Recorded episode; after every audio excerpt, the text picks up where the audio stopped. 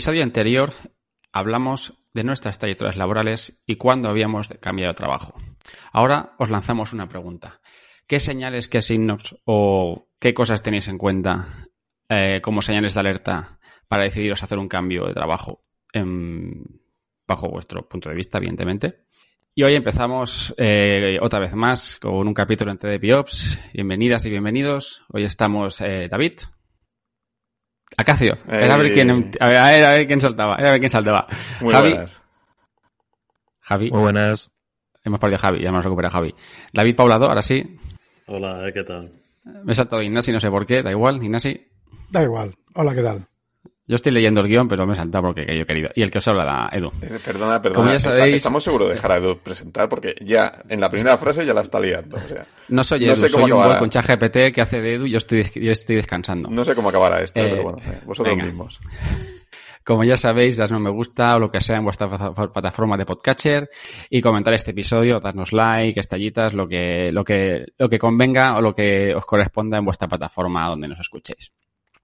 También ayudarnos con nuestro Patreon o, eh, o el enlace de afiliados de Amazon. Ambas cosas las podéis localizar en las notas del programa y en nuestra web www.entedepiof.es. Y hoy, no sé si lo habéis ya dado por supuesto, pero vamos a hablar un poco de, del burnout o del quemado o del, no sé cómo traducirlo a castellano esto bien. La verdad no sé si hay una palabra equivalente tal cual a burnout en, en castellano, creo que no.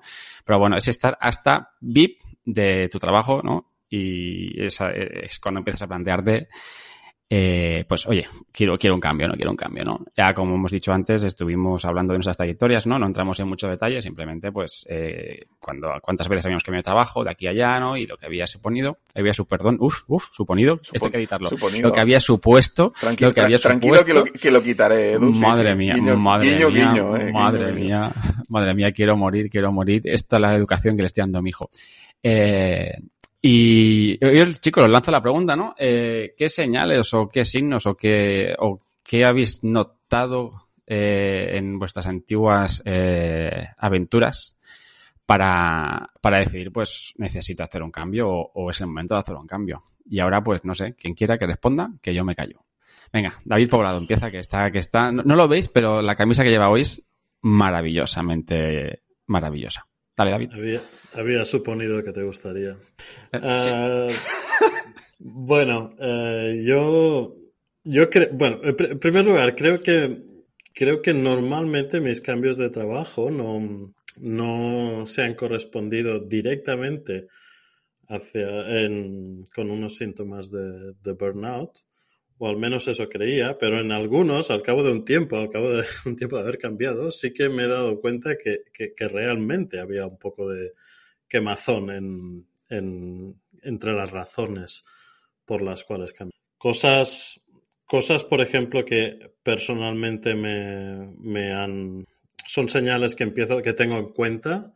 Es, por ejemplo, si me levanto por la mañana y, y me da pereza empezar el día de trabajo. Si llego a un punto que dices, ostras, tengo, hoy tengo esta nada, hoy tengo que hablar con esta gente que, que, que siempre termina mal. Cuando, cuando no voy con ganas, básicamente. Porque no ir con ganas ya, ya acarrea otras cosas adicionales, como por ejemplo no pasártelo bien, como por ejemplo no aprender tanto, porque si ya vas desmotivado al trabajo, pues, pues seguramente ese día no vas a, no vas a, sacar tanta cosa de provecho. Yo creo que esa ha sido una de las, de las, de los síntomas que, que definen, bueno, me estoy quemando, empiezo a estar. Después podemos hablar de otros síntomas más físicos. Sí que ha habido momentos dentro de los trabajos donde por temas laborales y por temas personales me he sentido quemado y han tenido una serie de manifestaciones, pero, pero en el contexto de cambio de trabajo yo creo que, que en el momento en que empiezo a no tener ganas de ir al trabajo por la mañana, quiere decir que algo no, no va bien. Es una señal que yo sigo. Acabo de recordar, no sé de qué película es, que se oye una voz en off que dice, hola, soy el, soy el, el es el subconsciente de alguien, del personaje hablando, ¿no? Me he imaginado a David escuchando una voz diciendo, soy el estrés de David, hoy no tienes ganas de ir a trabajar. Esa película es Pinocho, ¿no? Es Pepito Grillo, ¿no? No sé si es el Sí. club de la lucha. Bueno, sí podía ser. ¿Voces? Era el que estaba pensando yo. Sí. Me, me suena mucho al Club de la Lucha. Pero Pinocho también, o sea, Pepito Grillo lo hacía muy bien, ¿eh? ¿Alguien se anima ahora? Perdón, perdón, no quería hacer un off topic. Si queréis, eh, sigo yo. Sí, esto, venga, dale. A ver, yo en Nacho. cuanto, en cuanto a los motivos para, para dejar un trabajo, creo que lo expliqué ya. O sea, uno de ellos es lo que decía David, ¿no? No, no tener esa sensación de que ganas de ir al trabajo, voy a hacer algo que me va a gustar, me lo voy a pasar bien, me voy a divertir, voy a aprender. Eh, lo que pasa es que preparando el episodio sobre el burnout y leyendo unos artículos que ya iremos comentando, eh, me he dado cuenta de que hay cosas que sí que me han afectado. Por ejemplo, el no aprender sí que es una cosa que me ha, motivado mucho a cambiar de trabajo en algunos momentos. Eh, yo diría que también, por ejemplo, el sentir que mi aportación o lo que yo considero que puedo aportar no se aprecia, ya sea por el equipo, sea por la empresa, sea por los jefes o por lo que sea, o porque no va a ser útil.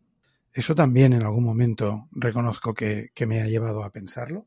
Y bueno, como decía, hay, hay, hay gente que menciona las, las consecuencias físicas del estrés. Yo creo que nunca he sentido una consecuencia física como dolor muscular, cansancio, quizás un poquito de tensión, sí.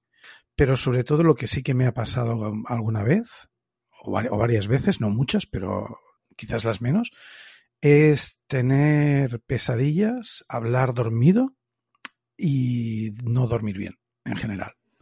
O sea, de este cuerpo y, te tiraban agua bendita, ¿no? Ahí, ah. Eh, mi novia ha estado pensando en, en llamar al señor Carras para, al padre Carras para que viniese a ver el caso. Ahora entiendo esas voces por las noches cuando compartíamos habitación en el Fosden. No, no, Susana una vez la desperté eh, gritando, que no, no era, no era gritando, pero diciendo Aprueba el PR, fuerte, aprueba el pull request. ¿no? diciendo, dici- diciendo, chicos, esto no va bien, chicos, esto no va bien. Y era una época de tensión en el, en el trabajo. Eh, ahora no recuerdo en qué trabajo estaba, pero, pero estaba en uno en el que las cosas no iban bien técnicamente y no había forma de corregir los, los problemas técnicos con el equipo. No nos poníamos de acuerdo, básicamente. Pero bueno, la cosa es que eso, por ejemplo, puede, puede llevar, puede llevar a una señal clara de mi mente no está procesando todo esto bien. También quiero decir que algunas de las cosas que veo que hay gente que, que menciona o que se mencionan en artículos de, que hablan sobre el burnout y sobre el estrés, yo no tengo constancia de haberlas sentido o de haberlas notado o, de que me afecten de esta manera. Por ejemplo, hay gente que dice, si tienes que hacer trucos raros y hacer un, un hack de system para, para en, en, tu organización para conseguir lo que tienes que hacer, eso puede ser un síntoma, ¿no? Y dice, yo no tengo muchos problemas con hackear el sistema si hace falta, o sea que no, o con hacer, o con establecer mecanismos para tirar para adelante. Lo que sí que pasa es que, claro, cuando veo que hay un, des, un desacuerdo cultural normalmente entre dirección y, y, equipo, suele haber problemas. Luego, bueno, las, como podéis imaginar, la, las notas de programa ponemos eh, y hablaremos un poco de los enlaces que hemos visto, un poco que nos han llevado pues a hablar sobre este tema, ¿vale? Eh, ¿Quién sigue ahora? Javi, venga, dale. Pues yo, más que nada, es más o menos lo mismo que, sobre todo, el no, no aprender. En mi caso, no poder dormir. Lo de hablar, no, o al padre Carras, o... pero no, el tema está en no poder dormir. Eh, sí que he tenido consecuencias físicas en mi cuerpo y son curiosas. Por el tema de tener los nervios a flor de piel, ciática, son ver, bastante extraños para decir, pero ¿por qué me está pasando esto? Y después de ver que era el trabajo. Pero lo malo es eso, que lo ves a posteriori. Y incluso tengo un conocido que trabajó bueno, trabajamos juntos hace muchas empresas, que fue dejar la empresa y tener un crío. O sea, que incluso, no sé si fue algo, pero había algo ahí en el estrés que, que le estaba afectando de alguna forma, porque él decía, es que ha sido dejar la empresa y, y he podido tener un crío. Increíble. Pero, o sea, que estaba buscando tener un hijo sí, sí. y hasta que no dejó la empresa no consiguió que se quedasen embarazados. Correcto. Vale, vale. Entonces, no sé si es, eh, si es muy científico, pero bueno, me parece muy curioso cuando lo, lo, estaba explicando él. Y también una de las cosas que más me queman es el tema de no poder cambiar cosas. Es decir, que venga una empresa, mmm, te compre. Es el caso muy claro de, pues vamos a realizar es esto, eh, de, de, esta forma las cosas porque a fin y al cabo os hemos comprado para, no porque seáis interesantes tecnológicamente, sino porque vamos comprando cosas. Y entonces te quema el decir, vale, yo trabajaba con ordenadores y ahora me estáis poniendo un fax para enviar las cosas. Muchas gracias por la modernidad. Es... Todo el mundo sabe que, que el fax nunca morirá, pero tampoco hace falta que, que se utilice como si fuese la mejor opción dentro de una empresa tecnológica. No hace falta resucitar. Correcto. Y principalmente estas son la- las cosas que más afectan, al menos. Venga, David, vas tú y yo para el final. Venga, va, David, ah. David. Ah, No, Vamos a hablar de la navaja, per- perdón, perdón, vamos a hablar de la navaja de Acacio hoy o no. pendiente de patente. Sí, sí, vamos a hablar. Vale, a vale, hablar. vale. Pendiente de patente, ¿eh? que ya en el grupo, en el grupo de Telegram, de entre EpiOps, ya ahí la gente lo empezó a comentar. Dije, "Ch, eh, quietos todos, que es mío, ¿eh? Que me tengo que hacer Cuando- me tengo que hacer de Spoiler, eso. cuando te- hago spoiler, cuando tengamos el artículo en la Wikipedia, nos han baneado tres veces, eh, pondremos el enlace en las notas del programa. Pero de momento nos banean el artículo, ¿vale? Vale, a ver. Antes de empezar a comentar mi parte, me gustaría hacer un comen- bueno, comentario, un comentario. Me gustaría indicar que yo hace tiempo, cuando Javi decía lo de cambiar la cultura de la empresa y todo esto, sí que es cierto que yo hace tiempo, cuando era más joven y tenía más energía y demás, y era más idealista, sí que pensaba o, o me indignaba mucho cuando me encontraba con empresas que no podía cambiar la cultura, lo que decíais, ¿no? Oye, qué choco, qué tal, qué cual. Quizá también es, a base de las tortas que he recibido, una de las cosas que miro o que tengo muy presente cuando hago- ahora hago un cambio de trabajo es el tipo de cultura de empresa. Y entonces soy muy consciente de dónde me estoy metiendo. Es decir, si me meto en una gran multinacional, sé que ahí para mover cosas, ve con la calma. ¿Vale? Si te metes en una empresa más pequeña, pues puedes mover con más agilidad y demás. Entonces, yo por lo menos con el tiempo, quizá me ha salido callo, pero el tema este cultural de que ah, no me hacen caso, que me cuesta mover y demás, y estoy en una posición que eso me lo encuentro muchísimo, ¿vale? Porque una cosa es la cultura que tenemos en, digamos, en mi país y es otra la que tiene el grupo y demás, y a veces hay conflictos. He aprendido a evitar que me afecte. Es decir, yo, si he evaluado, he hecho el trabajo previo correctamente, ahora, a día de hoy, el tema de, de choque cultural o que me cueste mucho influir en la cultura de la empresa, para mí no es razón de cambio, porque por lo menos ahora donde estoy ya sé dónde me he metido.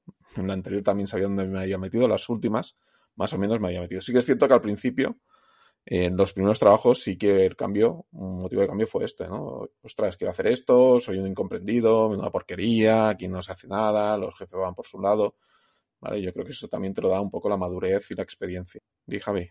Más que nada quería remarcar el hecho que eh, la empresa fue, eh, fue comprada. Por lo tanto, la cultura que había era anteriormente era una y cuando fue comprada cambió la cultura. En eso sí que yo tengo ojo de, bueno, me meto en esta empresa porque la cultura me gusta, pero claro, cuando te la cambian porque se ha comprado, pues entonces no puedes Sí, sí. elegirlo a pri- a priori. Totalmente. Ahí te doy la razón, pero bueno, básicamente que si un consejo, el consejo, consejo gratuito de entre EpiOps por parte de David de hoy es miraros bien la, la cultura de la empresa, mirar bien dónde os estáis metiendo. Por mucho que os vendan, si es una empresa grande, va a costar mucho más movilizar según qué cosas. Sí, si estáis, y si estáis a punto de ser comprados o se, o se, se confirma que, se, que os compran, mirad cuál es la cultura de la empresa que os compra para ver qué es lo que puede pasar e iros preparando. Pero bueno, volviendo al tema.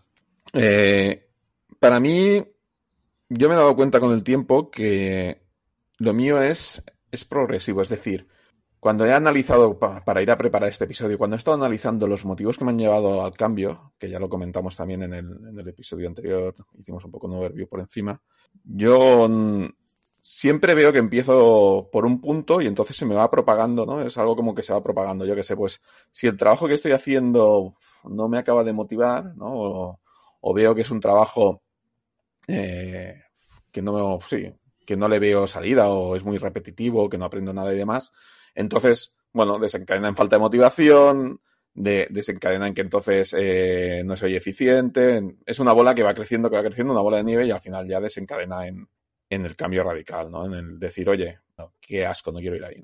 Algo que también aprendí con el tiempo es a tener en cuenta el, digamos, el ambiente o, o la época, es decir, el, lo que rodea esa situación. Puede ser que sea algo pasajero, siempre lo dije en el episodio anterior, pues final de año, normalmente en las empresas, según qué posición ocupas, siempre son más, más duros, ¿no? Y entonces, yo que sé, puedes tener una mala época o lo que estamos hablando, o estás en un proyecto que, que está en una fase crítica y a lo mejor tienes que dos, tres meses que tienes que estar mal, ¿no? Yo he visto gente que, que es eso, cuando las cosas han puesto un poco oscuras, que lo veías venir, ¿eh? Oye, que tenemos la fecha de entrega, lo típico, el deadline, deadline, y entonces la gente cuando llega al deadline es cuando, ah, se quema, no sé qué, no puedo aguantar y se pira. Bueno, es respetable, ¿vale? Pero yo intento mirar el, el conjunto. Entonces, bueno, lo que os digo, yo tengo muy presente todo lo que me rodea y entonces se aplicó, como decía Edu, la navaja de Acacio, ¿no? Si pasadas tres semanas, eh, esas tres semanas he tenido tres días que he dicho, oye, me tengo que ir, me tengo que ir, me tengo que ir, pues al final acabo, acabo yéndome. Y sobre la afectación física, yo la verdad es que tengo dos, yo lo voy a comentar, no tengo ningún problema. Yo tengo, a mí me afecta físicamente de dos maneras. Una es, devoro la nevera, es decir, me voy a la nevera y empiezo a comer como si no hubiese un mañana, ¿vale? Y encima con el teleworking que tengo ahora, peor que peor, ¿vale? O sea, esto me he llegado a poner post-its dentro de la nevera y decir, no comas, ¿vale? Pero me puede, me puede la ansiedad y no riáis, cabrones, ¿vale? Y, y luego el segundo, eh, me rasco mucho la cabeza. Me empiezo así a rascarme la cabeza, sobre todo cuando pienso y tal, tengo un tic como que me empiezo, me empiezo a rascar la cabeza y entonces, bueno, esto me provoca caspa y tal, es un, es un follón.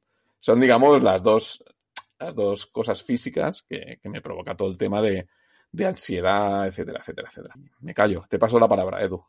Y cabrones, dejar de reíros. Pues yo hace un tiempo que aplico la navaja de acacio. Mentira.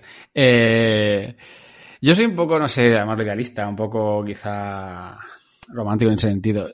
Yo creo que siempre que he cambiado de trabajo ha sido porque he perdido la esperanza en, en algún momento de, de, de, si merece la pena aguantar, depende de qué cosas que estoy viendo, por así decirlo. Por otro lado, eh, yo hay una cosa que necesito que es tener un fin, ¿no? A mí no me gusta trabajar por trabajar, ¿no?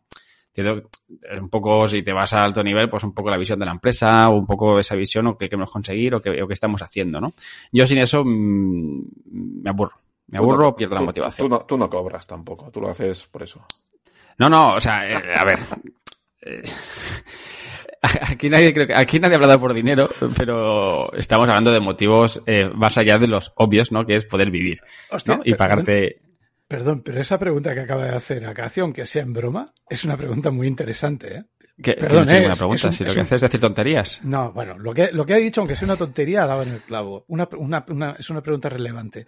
¿Cuánta gente debe estar soportando estar quemado por lo que cobra? Ahí lo dejo.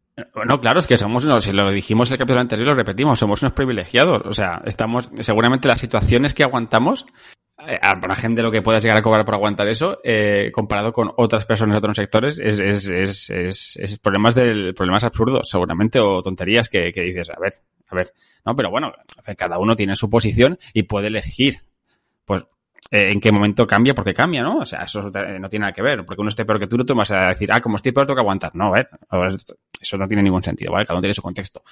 Pero bueno, creo que al final me ha pasado eso, ¿no? Cuando he dejado de tener la ilusión de aprender o, o de empujar un poquito la marketing hacia la empresa porque he visto que no, que no, que no, que no veo, ¿no? Ese plan, ¿no? Que ya no, no, no, no me siento asociado esa, a, a la situación actual de la empresa o hacia el rumbo de la empresa, ¿no? Quizá desde un punto de vista más de mi situación, no la global, ¿no? Si puede ser que el, rumbo de la empresa sea bueno, o sea, que espero mi contribución a que eso ocurra no es la que yo espero, la que me gustaría, pues eso me hace pues un poco perder esa motivación y decidir cambiar.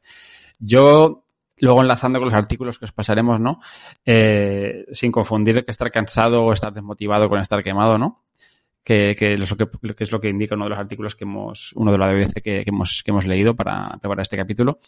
Yo ahora no pienso que haya estado quemado de verdad. Yo lo que sí que he pensado es que he estado desmotivado y muy cansado. Pero no he tenido ese, ese, ese quemazón de decir, ¿podría aguantar indefinidamente? Seguramente. Pero estaría hasta las narices. Pero no sé si llegaría, ¿no? Como dice el artículo, que luego extenderemos, ¿no? Si estoy en esa ruta, ¿no? Que si sigo aguantando, pues al final pues sí que acabaré con ese síntoma de, de, de, de burnout, ¿no? Pero bueno. Eh, sí que es, no sé si me gustaría, chicos, eh, uno de los, otro de los artículos, eh, que es bastante, va un poco a grano, ¿no? Habla de los cinco puntos para, para, para dejar un trabajo, ¿no? Que cinco puntos o qué signos de, de dice el, el, el, autor de ese artículo, ¿no? Y hay varios que hemos hablado aquí, ¿no? Que es uno, pues no estás aprendiendo, deberías, ¿no? Otro dice, pues cuando estás más, te estás adaptando a, los, a lo que existe o estás intentando capear la situación más que aprender cosas para hacer cosas, ¿no? Por así decirlo. No sé cómo traducirlo bien, coping mechanisms.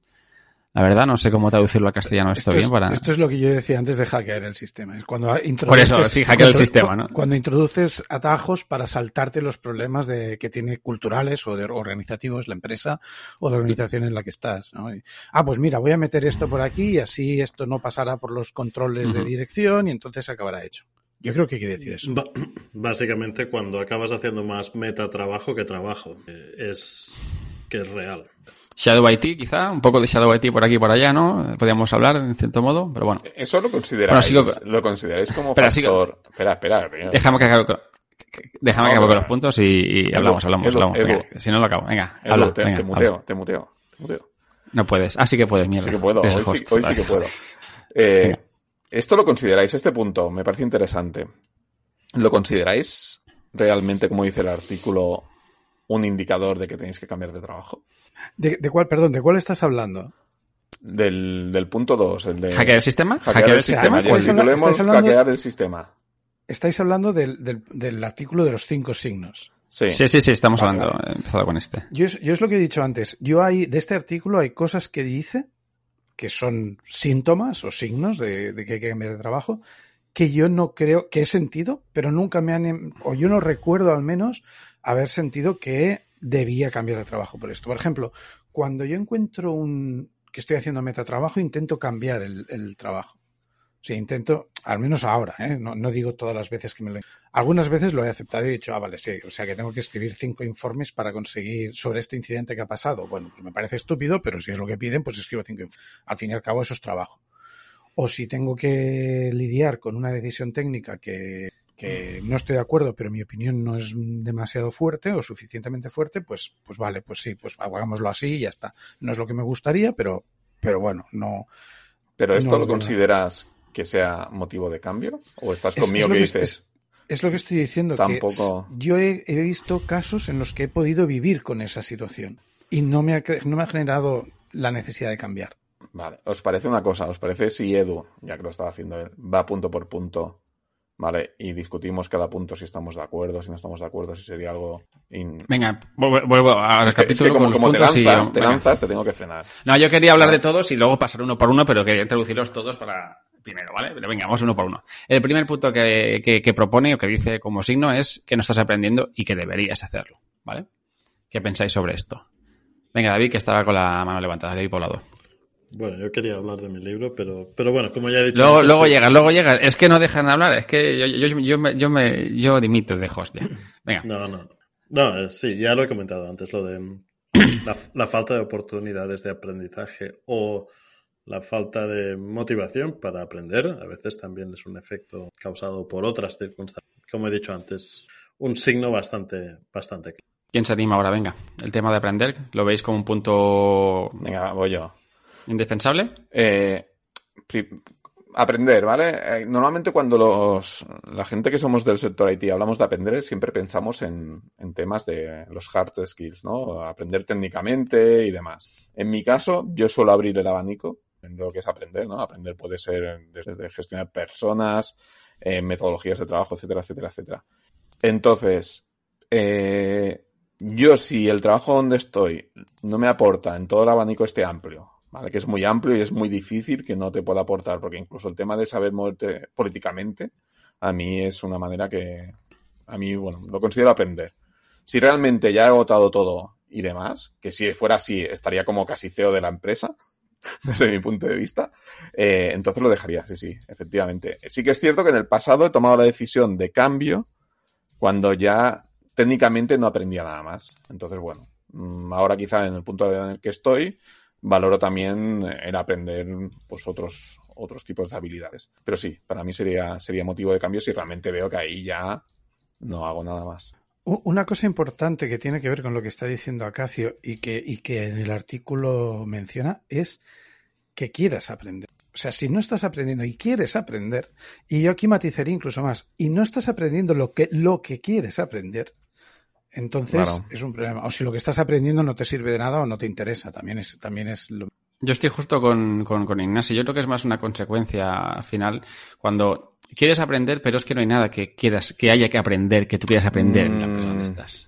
Eso. Porque tú puedes estar aprendiendo cada día. yo pero exactamente. Pero y eso te lo hace también la motivación. Yo creo que es un pez que se muerde la cola. Es decir, si tú estás motivado, al final encuentras cosas que. Si tú vas positivo, dices, pues mira, voy, voy a aprender, aunque sea yo que sé. Eh, hacer PowerPoints bonitos, que es algo muy importante, tenéis que aprender todos. Pero cosas de estas, al final tú te automotivas y, le encuentras la, la utilidad. Pero, pero, me gustaría hacer un comentario al respecto. O sea, yo creo que hay que verlo con una visión un poco más global. Lo primero es que, y esto supongo que también saldrá en el siguiente punto del artículo, pero lo primero es que muchas veces el trabajo de nuestros roles va más allá de las cosas que, que nos encanta hacer en, nuestro día a día. O sea, el trabajo de nuestros roles, pues a veces es hacer un pitch de una idea para que te la compre un equipo, es eh, darle una mala noticia a un equipo de que vamos a no priorizar tu trabajo. O sea, cosas que no necesariamente son parte de las cosas que, que te motivan más, quizás. Hay una cosa un poco distinta que es cuando estas cosas las tienes que hacer o te ocurren porque hay un problema estructural en la manera como se organiza el trabajo o como, o como, bueno, no sé, cómo está organizado y repartido las cosas o el tipo de personas con las que tienes que lidiar, todo esto. Supongo que esto volverá a salir en el siguiente, en el siguiente. Solo quería hacer esto. ¿Alguien más, Javi, quieres aportar algo en ese punto? No, porque ya lo hemos comentado. Para mí sí que era importante. Lo que no, yo no diferencio, no había pensado ni diferenciar entre habilidades técnicas y habilidades de negociación, de, bueno, cualquier tipo de habilidad. Sí, bueno, lo que decíamos cada uno, pues lo que tú crees que, te, que consideras algo que tú querías aprender, más allá de que Ah. te toque también aprenderlo, evidentemente. Al final hay cosas que tienes que hacer que no, que, que no son lo que a ti más te motiva, pero hay que hacerlas, están pagando, Sí. evidentemente. Exacto, o sea, si voy al trabajo es porque me pagan, no por estar allí. La cosa es que nosotros a ti te recibimos el sueldo, ¿A ti te pagan? espero que sí.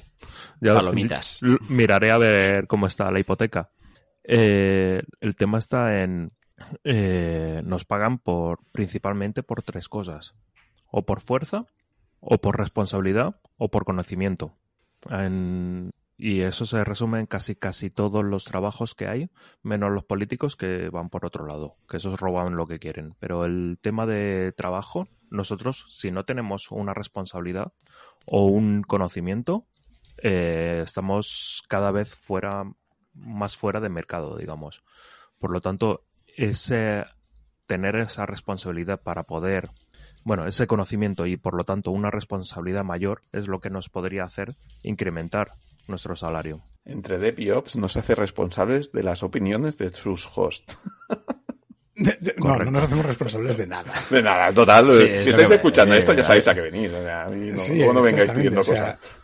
Una, una, una cosa que creo que es importante en cuanto al punto uno de este de aprender es ¿qué pasa si lo que tú quieres aprender no lo puedes aprender donde estás? ¿Estás cambiando porque está, de trabajo porque estás quemado o estás cambiando porque quieres desarrollar tu carrera en otra dirección? ¿Eh? ¿Eh? ¿Eh? Eso no es estar quemado.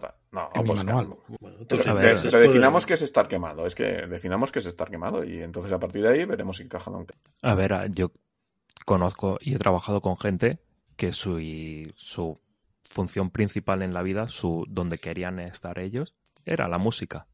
Por lo tanto, eh, ¿estaban aprendiendo algo para esa carrera dentro de un trabajo informático? No. Pero daba de vivir. Y mientras estaban buscando el otro conocimiento de poder realizarse en la música fuera del trabajo. Que para O sea, mí es muy no- respetable eso. Para mí es hiper respetable. Si, este, si esta persona trabaja y su trabajo lo entrega con calidad y demás, a mí pues me parece muy bien. Al final es el concepto este de trabajar para vivir.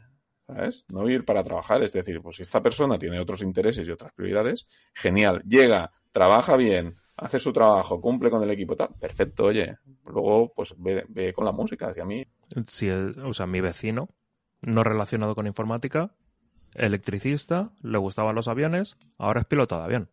Pero mientras estaba haciendo de electricista no, no estaba evolucionando hacia ahí. Pero después te tienes que, si en tu trabajo no puedes concentrarte en ese, en ese aprendizaje para lo que te interesa, pues te lo buscas fuera del trabajo.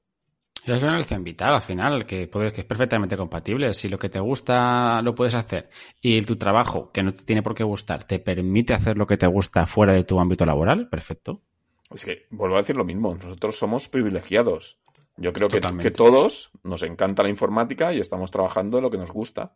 Pero fuera del ámbito de IT hay gente que no trabaja de lo que le gusta y trabaja por lo que decíamos antes, pues para poder tener un sueldo y poder, pues bueno, cubrir necesidades o dedicarse a otras cosas en su tiempo fuera del trabajo. ¿Algo más, chicos? ¿O seguimos con el siguiente punto? Si vamos a seguir por puntos, sí, podemos seguir por mí. Venga. El siguiente, lo que decía Nacho un poco, pues eh, el segundo punto, Your Learning Copy Mechanisms rather than skills, que es hackear el sistema, como decía Nach, ¿no? Y David, eh, P. David P. Em, bueno, ahora lo, relaciono con lo que comentaba antes. A ver, hackear el sistema em, es parte de nuestro trabajo. O sea, cuando tú trabajas en un grupo de, de gente con intereses distintos que a veces pues tienen conflictos entre, entre sí porque cada uno tiene sus incentivos, cada uno tiene sus motivaciones, cada uno pues, pues tiene su agenda, lo que sea. Es normal tener que hacer un poco de trabajo para hackear. Lo que no es normal, y aquí sí que hablo en experiencia propia, es cuando tu empresa o tu entorno ha llegado a, a, un, a una situación donde es imposible, es imposible hacer um, nada de trabajo sin hackear el sistema. Entonces, esto vas directo a, quemarte. O sea, donde el trabajo acaba costando una cantidad irrazonable, eh, no, razonable de, esfuerzo para, para conseguir las cosas. Y eso sí que es una cosa que a veces eres tú, pero a veces es la evolución de la cultura de tu empresa o algo así. Y yo creo que para mí esto sí que es una señal de que las cosas están yendo, yendo bastante. Creo que Nach quería decir algo. Venga, Nach, dale. Sí. Eh, a ver, cuando yo digo hackear el sistema no me refiero a, O sea, estoy de acuerdo con David, a poco con Poblador, que cuando dice que parte de nuestro trabajo es convencer al resto del equipo técnico de una solución o no, tener esa discusión al menos, o incluso participar, como decía Cacio antes, en una decisión de, de rango más superior en la que puede haber otra gente con otros intereses más allá de lo técnico implicados y este tipo de cosas. Y ahí hay un crecimiento y eso. Yo no estoy, me estoy refiriendo a eso. Yo me estoy refiriendo cuando tienes que hacer trampas para poder hacer el trabajo. Cuando no hay otra alternativa. Cuando tienes que saltarte un procedimiento, una línea de reporting, un, un no sé cómo decirlo, ¿eh? ahora, un, un, o cuando, por ejemplo, tienes una prohibición de, como me ha pasado a mí, de no, no, es que no podemos usar eh, Linux porque es software libre. Y dices, eh, entonces, ¿cómo o no puedes usar Temux, o no puedes usar, no sé, no puedes usar esta herramienta porque no es propietaria. Y bueno, y no hay ¿y cuál es la alternativa no propietaria? No, no hay ninguna. Entonces, cuando te encuentras con una callejón sin salida por decisiones, por decisiones que son, por decisiones que son, eh, no sé si llamarlas ejecutivas, pero que no tienen fundamento y que no tienen sentido, y entonces tienes que hacer trampas. Entonces, a mí eso, yo eso es lo que entiendo por coping mechanism. Es, es cuando tengo que saltarme lo que está establecido, porque está establecido sin razón. Porque no hay forma de cambiarlo ni de discutirlo. Que no implique algo más gordo, vaya. O sea, yo me encontré, por ejemplo, en una empresa que en un proyecto, o sea, en un proyecto de implantación de equipamiento nuevo de red, se contrató una empresa externa para hacerlo. La empresa externa nos presentó la documentación de los equipos que se iban a instalar, yo los estuve repasando, estuve hablando con la directora, con la CTO de la empresa y, cuando le dije, bueno, es que esto, claro, aquí esta gente le está diciendo de poner aquí el spanning tree y me dice, no, no, spanning tree no se puede poner porque hay una norma de la casa que dice que no se puede, puede poner. Digo, dice, no, porque hubo un problema cuando se puso la primera vez y tal y se cayó toda la red y fue un desastre. Vale. Y entonces acto seguido me pregunta cómo vamos a activar el single sign-on a través de la red. Y le digo, o sea, me estás diciendo que no quieres activar un protocolo que lleva más de 40 o 50 años funcionando sin problemas, que aquí os ha fallado una vez, pero eso sería por un problema de parametrización. Y quieres poner un protocolo que aún no funciona y que no vas a poder soportar con todo tu hardware porque el hardware antiguo no lo soporta. Digo, hombre, me pareció extraño. Ese tipo de decisiones que no tienen un fundamento técnico, un fundamento razonable, es lo que, lo que a mí me, la acumulación de ellos me llega a un punto de decir, vale, esto no tiene sentido porque no puedo negociar este, este punto. No puedo hablar de este punto. Entonces, ese tipo de situaciones a mí sí que alguna vez. Si son situaciones que consisten en hablar con alguien, negociar, llegar a un acuerdo, encontrar el punto, el, el ground, el, terreno común, ¿no? La, el punto de acuerdo entre todos, eso no me parece un problema. Es lo que yo decía antes con lo de que cuidado porque hay cosas que pueden no ser un problema de burnout. Esto, tu comentario, esto del Spanning Tree, me ha recordado. ¿Sabéis la historia esta de los monos y la ducha? Que encerraban a cinco monos en la ducha y demás, ¿no? Y entonces, ¿no? ¿No la sabes? Pues corrígeme, Ignasi, ¿vale? Yo la recuerdo un poco así. A mí me la explicó un jefe mío que tuve. También hablando un, día de, oye, esto me han dicho que no se puede poner y tal. Y, y me dice, mira, te voy a explicar la, la historia de los monos y la ducha.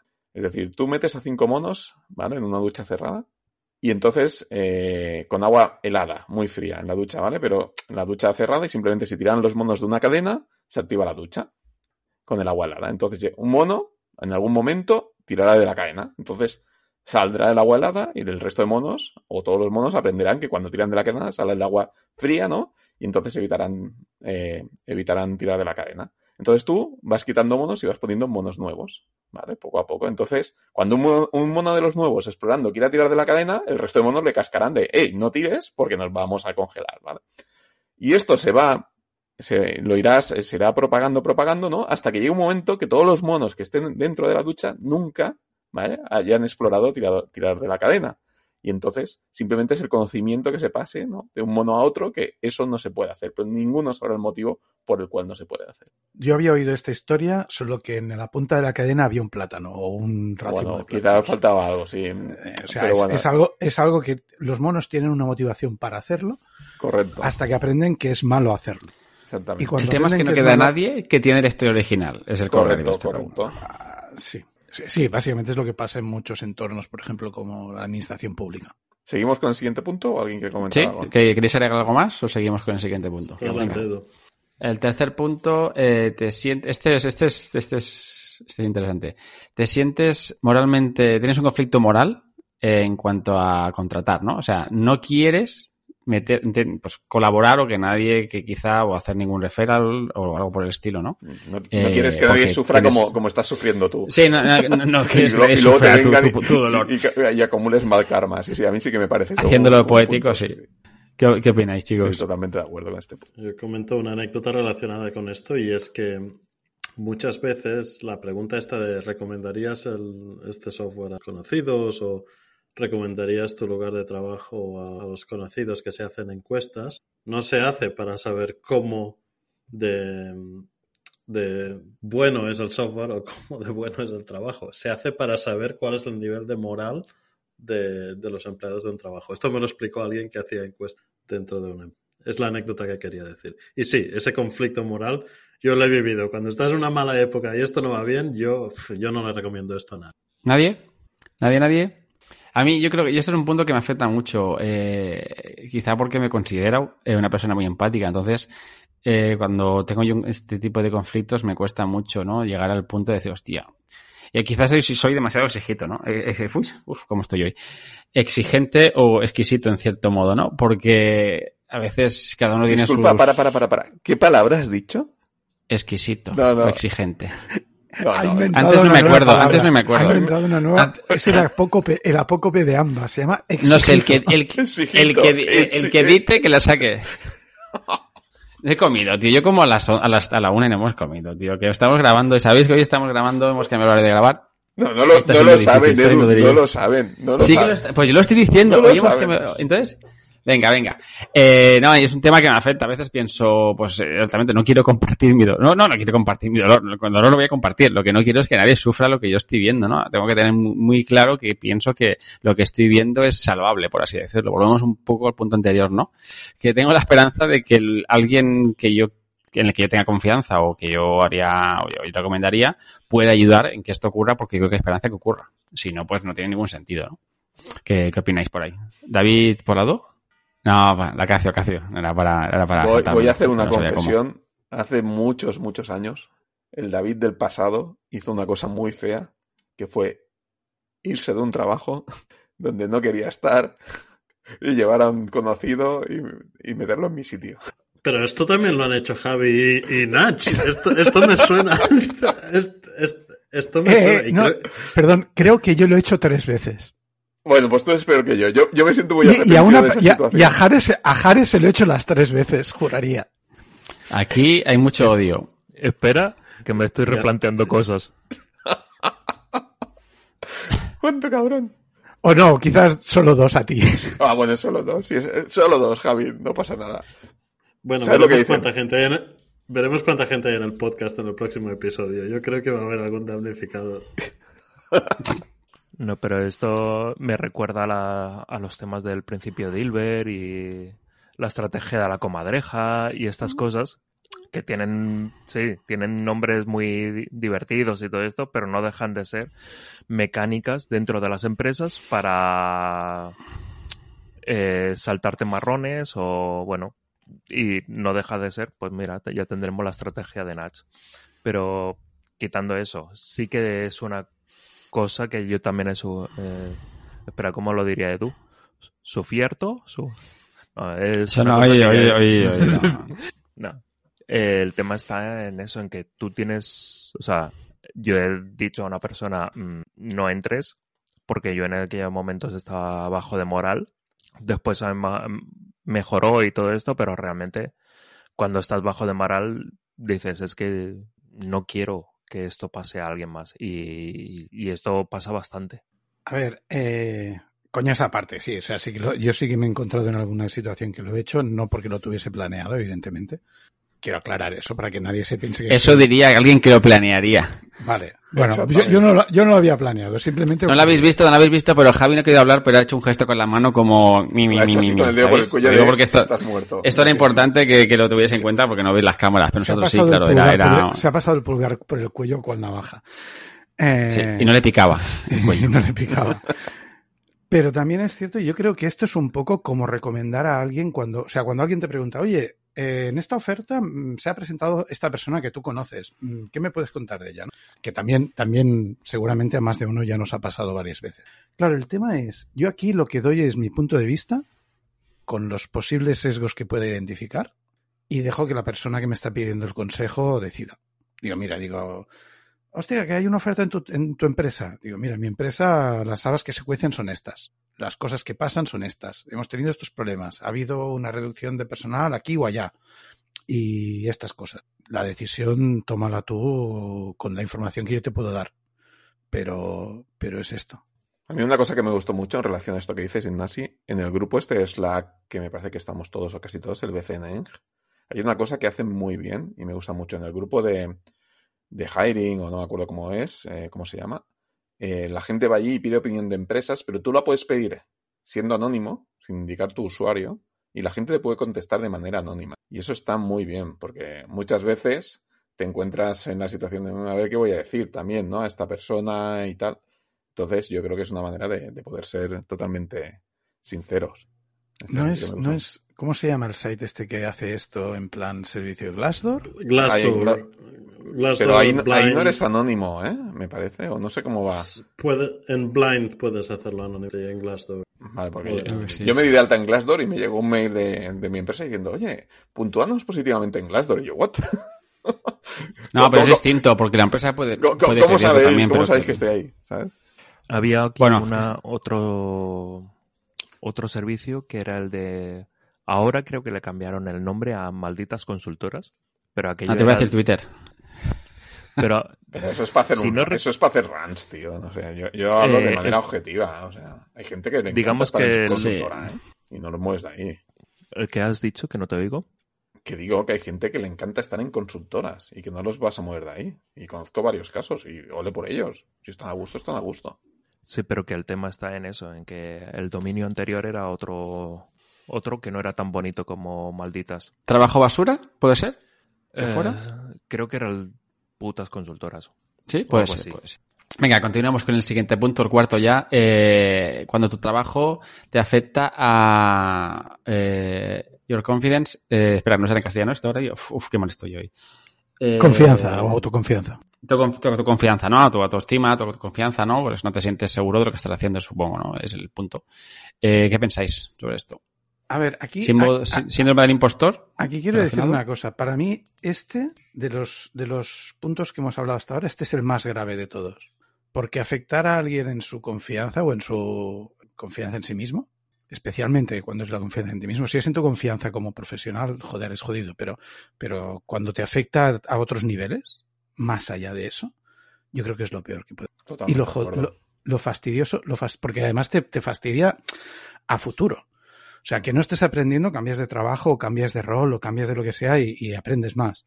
Que, ¿Cuáles son los otros que se me han olvidado? Que, por ejemplo, tengas que aprender otras formas de lidiar con los problemas que no se pueden resolver de una forma aceptable. Eh, bueno, en cierta manera es aprender algo, algo más, aunque no quieras hacerlo, ya elegirás lo haces o no. Y que tengas eh, conflictos morales sobre recomendar un sitio donde trabajar o una persona para trabajar en un sitio, eh, bueno, también es jodido, pero, pero para mí esto, este punto de afectar a la confianza de alguien es muy serio. Es un tema, cuidado, porque entonces estamos hablando de ambientes tóxicos, estamos hablando tóxicos en el sentido de que, de que te joden a futuro. O sea, que vas a cambiar de trabajo y tú vas a estar todavía mal. O la persona afectada va a estar todavía mal. Sí, sí. Cuando- David Pep. Cuando leía, cuando leía el artículo pensé, de- yo, yo estoy de- bastante de acuerdo con lo que dices, Ignasi, pero pensaba que lo veía más como un efecto de, como de segundo orden, como una consecuencia de todo lo otro que no va bien. Eh, cuando ya te empiezas a cuestionar, bueno, ¿seré yo? ¿Seré yo el que no encaja en esto? ¿Seré yo el que no sé? Es como, es como lo del síndrome del impostor, pero que te llega cuando ya lo has superado y cuando ya estás dentro, vuelves a tener un segundo síndrome, síndrome del impostor. Es, bueno, es que quizás soy yo el que no sé navegar esto y me estoy preocupando por cosas que realmente no sé hacer bien y, y ahí, y, y eso, claro, eso es un efecto de segundo orden de otras cosas, pero eso va a crear otros efectos más que van a durar más en el tiempo, como tú decías. Estoy, estoy de acuerdo que ese, esto podría ser un poco el, el- el punto que te pone ya en una mala situación de no retorno, por decirlo de alguna manera. Es que el síndrome del impostor puede ser un problema que aparece porque te lo, han- te lo, ha- te lo has cogido al, al entrar en una disciplina, en una, en un entorno tóxico, en un, en una Sí, cultura sí. tóxica. Sí, sí, pero bueno, imagínate que has llegado a un punto donde ya navegas bien el trabajo, ya has, ya has aprendido a lidiar con todo lo normal y después empieza a degradar en, estas, en este sentido. Es, entonces en ese momento te empiezas a cuestionar, bueno, quizás soy yo el que no valgo. Um, Acacio me parece. Sí, Sí, Cacio, si no, yo tengo también. Sí, sí, la tenía levantada, pero bueno, David ya lo ha dicho. Iba a decir que era muy importante diferenciar este punto de lo que es un síndrome del, imp- del impostor, ¿no? Que normalmente el síndrome del impostor pasa cuando has cambiado de trabajo y estás allí y dices, ostras, yo no sé qué hago aquí, no sé si estaré al nivel, lo que me exigen y demás. Pero normalmente pasado un mes aparece, diciendo lo que decía, aparece cuando ya, ya eres veterano y dices, ostras, a ver qué está pasando. Ya está, ¿no? Edu. No, no, pero no solo un, un, un cambio de, trabajo, un cambio de, de, de, posición en el mismo trabajo. Cuando tú estás acostumbrado, depende cómo qué salto sí, hagas. un cambio de. Puedes hacer un salto lateral o un salto diagonal si quieres, ¿no? Vamos a hacer o, o, o doble, un o doble más... mortal, me da igual. O sea, cuando cambias, no, más de cuando cambias tú, digamos, tus roles o tus o tu día a día y tienes que hacer cosas nuevas que no estás acostumbrado, ahí puede parecer un del impostor, pero eso desaparece al cabo del tiempo.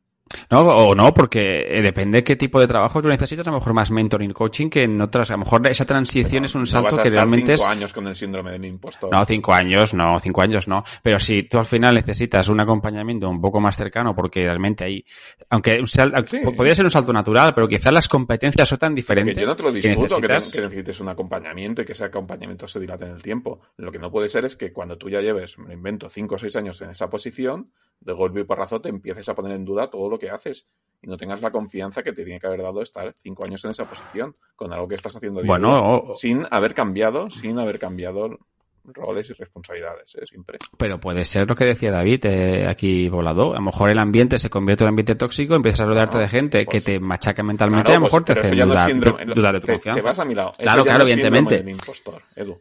Ahí. Simplemente mi comentario o, o era... Sí, es una, ¿Por qué tenemos es este una reacción. Vale, ya está. Venga, porque, porque he podido venir. Venga. Vale, ya está, no quiero entrar en bucle, no quiero entrar en bucle. Siendo el impuesto general es una consecuencia. es una consecuencia.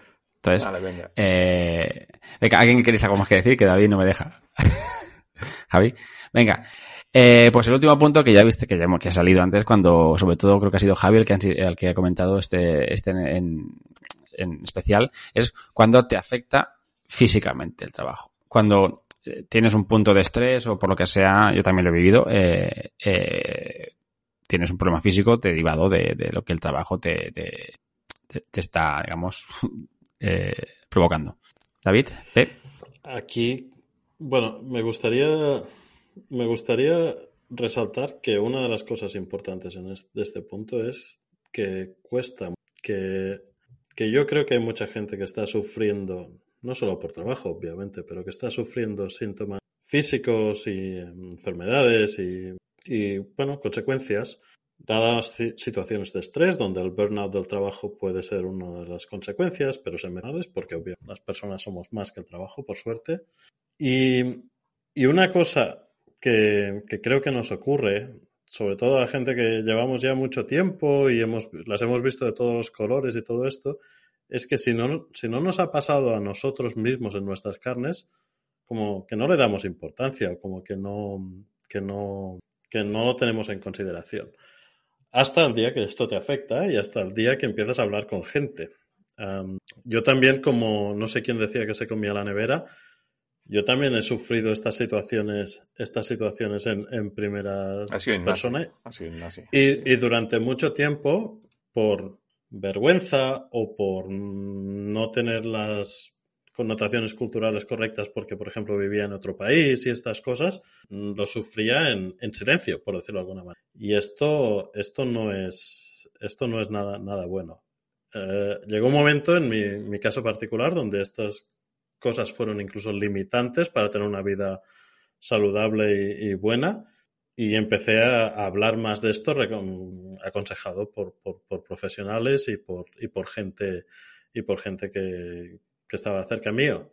Y en ese momento, cuando empiezas a hablar de esto, empiezas a darte cuenta, ostras, es que esto que me está pasando a mí, este síntoma de ansiedad, este, yo qué sé, cual, cualquier cosa, desde palpitaciones que piensas que te está dando algo, hasta terminar en urgencias un día con falta de aire para respirar, son cosas que a mucha gente le pasan, le ocurren en la vida, en el trabajo y todas estas cosas. Y si no se habla de esto, pues obviamente no, no, pues, pues estas cosas pues no se naturalizan y las sufrimos más en silencio y acaban minándonos porque, bueno, depende, cada uno es su grado de hipocondría, es, de hipocondrismo es diferente, su grado de preocupaciones es diferente, su grado de, bueno, me lo como todo y no digo nada es diferente. Todo esto es súper crucial um, que haya un diálogo abierto. Y obviamente estar en una empresa donde tú puedes ser tú y puedes hablar de estas cosas y puedes tener pues la confianza con gente cerca tuyo para, para, para discutir estas cosas es súper importante. ¿Alguien? ¿Tiene algo más? Yo tengo una cosa que aportar también en este punto. Yo solo dos aspectos de este punto. El, el, primero es, siguiendo en lo que había dicho el anterior, este es otro muy grave, porque esto afecta a la, no solamente a, la, a que la gente se vaya o no se vaya, sino que esté a que cojan una baja, que estén enfermos, a que se encuentren mal. Y eso puede tener unas repercusiones mucho más grandes que, pueden causar cosas muy gordas en la vida de, de las personas que lo sufren. Eh, y la segunda es que esto debería ser, cuando esta y la anterior, sobre todo, creo que deberían ser importantes para que las empresas y sus managers y sus directivos estén muy al tanto de estos temas. O sea, yo me estoy encontrando que hay gente que me, me, pregunta a veces, ostras, pero ¿por qué hacéis, por qué haces esto? ¿Por qué dices estas cosas? ¿Por qué hablas de estas cosas con la gente que, llevas? Y digo, porque quiero que estén bien. Porque necesitamos que estén bien. Porque si no se encuentran bien, si tienen un problema físico, em emocional, psicológico, lo que sea, y, y, no van a poder trabajar bien y necesitamos que estén bien. Y esto, esto es un ejemplo muy claro de cuando alguien en, en una empresa no se preocupa por esto, alguien que debería preocuparse por esto no se preocupe por esto, entonces es una muy mala señal de lo que está haciendo la empresa. Yo aquí comentaros de que se puso una época que se puso muy de moda que las empresas suscripción gratuita al gimnasio. Eso no lo hacían porque eran empresas molonas, lo, lo hacían porque habían estudios que demostraban que la gente que hace deporte, eh, pues bueno, eh, tolera mejor el estrés y demás, y al final coge menos bajas, etcétera, etcétera, etcétera. Ya he leído un par de artículos donde he visto que hay empresas, o nombraba que habían empresas que están cambiando esto del gimnasio, porque al final puede ser que a ti, por lo que sea, por X o por Y, no tengas tiempo, no te interesa, lo que sea, del gimnasio no, no vaya contigo. Pero hay empresas que ya están cambiando esto de, de los perks del gimnasio, ¿no? De, gimnasio, a temas más de, pues bueno, de, de visitas con psicólogo, tema más de salud mental, ¿vale? ¿Sabes? Y si esto pues también implica que te haces deporte y demás para, como, para complemento, pero al final lo que, lo que decimos, no, no yendo al gimnasio te vas a encontrar bien, de manera, es un tema de, de salud mental y, y, bienestar general. Y yo creo que ahí estas empresas están acertando. Incluso, incluso hay alguno, en algunos casos se va más allá. No es raro tampoco, igual que dices lo del soporte psicológico, tener coaching emocional, eh, mindful well-being, o, o cosas de arte, de arte terapia, incluso. Uh -huh. Y incluso dentro de la jornada laboral. O sea, como, como una parte de, pues mira, una, un día cada dos semanas tenemos dos horas de vamos a hacer pintura y vamos a encontrar. Una cosa, chicos, añadir. No, creo que sí que es verdad que al final, como decía Nach, es un punto súper importante porque al final, si, si, tú no puedes rendir, la, la, empresa puede hacer dos cosas. O al final tú tener una baja, un bajo rendimiento y echarte, echarte fuera o ayudarte. Entonces, eh, aquí tengo dudas, ¿no? Al final, no sé si al final puedes ser mejor profesional por poder, digamos, tragar toda la mierda que te venga y poder hacer tu trabajo bien. Aunque yo dudo que una persona que realmente tenga esta capacidad está haciendo un buen trabajo, de verdad. En cierto modo. Simplemente traga y avanza como sea, para un para adelante. Pero no lo sé, no, no soy experto en la materia. Eh, queda un punto más como bonus en el artículo que simplemente era está leyendo este artículo, pero bueno, leer el artículo y os reís un poco con los comentarios del autor. Sí que me gustaría, ¿no? Que hablásemos de otro de los artículos que ha, que ha, que ha, que ha digamos, eh, motivado este artículo, que es eh, un artículo de la BBC que pone tres indicadores en lo que es el, el burnout, ¿no? que al final que es la falta totalmente de energía, por resumir, eh, signos de cinismo ¿no? o negatividad con, cara al trabajo y la capacidad reducida de hacer el trabajo bien. Que creo que son tres, a mí me cuadra bastante, ¿no? Que, que al final teniendo estos tres puntos eh, puedas decidir que estás quemado, o bueno, puedas eh, asegurar que estás quemado, ¿no? Pero cumpliendo los tres, me parece muy interesante. No tenemos mucho tiempo de hablar sobre el artículo porque llevamos mucho rato, pero creo que habría que comentarlo y lo pondremos en las notas de, del programa, ¿vale? Eh, Nach, ¿tenía algo que decir? Sí, yo, dos cositas, una muy rápida. En el otro artículo se habla de dos libros que pueden ser bastante interesantes. Uno era el Gracias por el feedback y el otro es el mejor que antes. Eh, ya pondré los enlaces, pondremos los enlaces en el de esto. En cuanto al artículo de la BBC, yo creo que es muy interesante porque ellos ma mantienen que el burnout requiere que se cumplan tres condiciones, que es que estés exhausto, que es que te sientas, que, que, tengas un sentido cínico o al menos que te sientas lo suficientemente desmotivado como para no ser efectivo. Y, bueno, desmotivado no, que no seas efectivo en, en definitiva y que, o eficiente, y que no seas, eh, y que estés desmotivado, que no estés, que no estés motivado. Si os fijáis, los cinco puntos que hemos comentado en este artículo tienen algo que ver con cada una de estas cosas, de estos aspectos. Sí. Y a mi entender, yo creo que el primero, el artículo de la BBC, este que estamos comentando ahora, es un poco más académico y un poco más orientado al que quiere identificar cómo están sus empleados, cuando el, el anterior, el de los cinco signos, es más parece más interesante para un profesional que quiere saber cuándo tiene que cambiar. Es mi opinión. David P.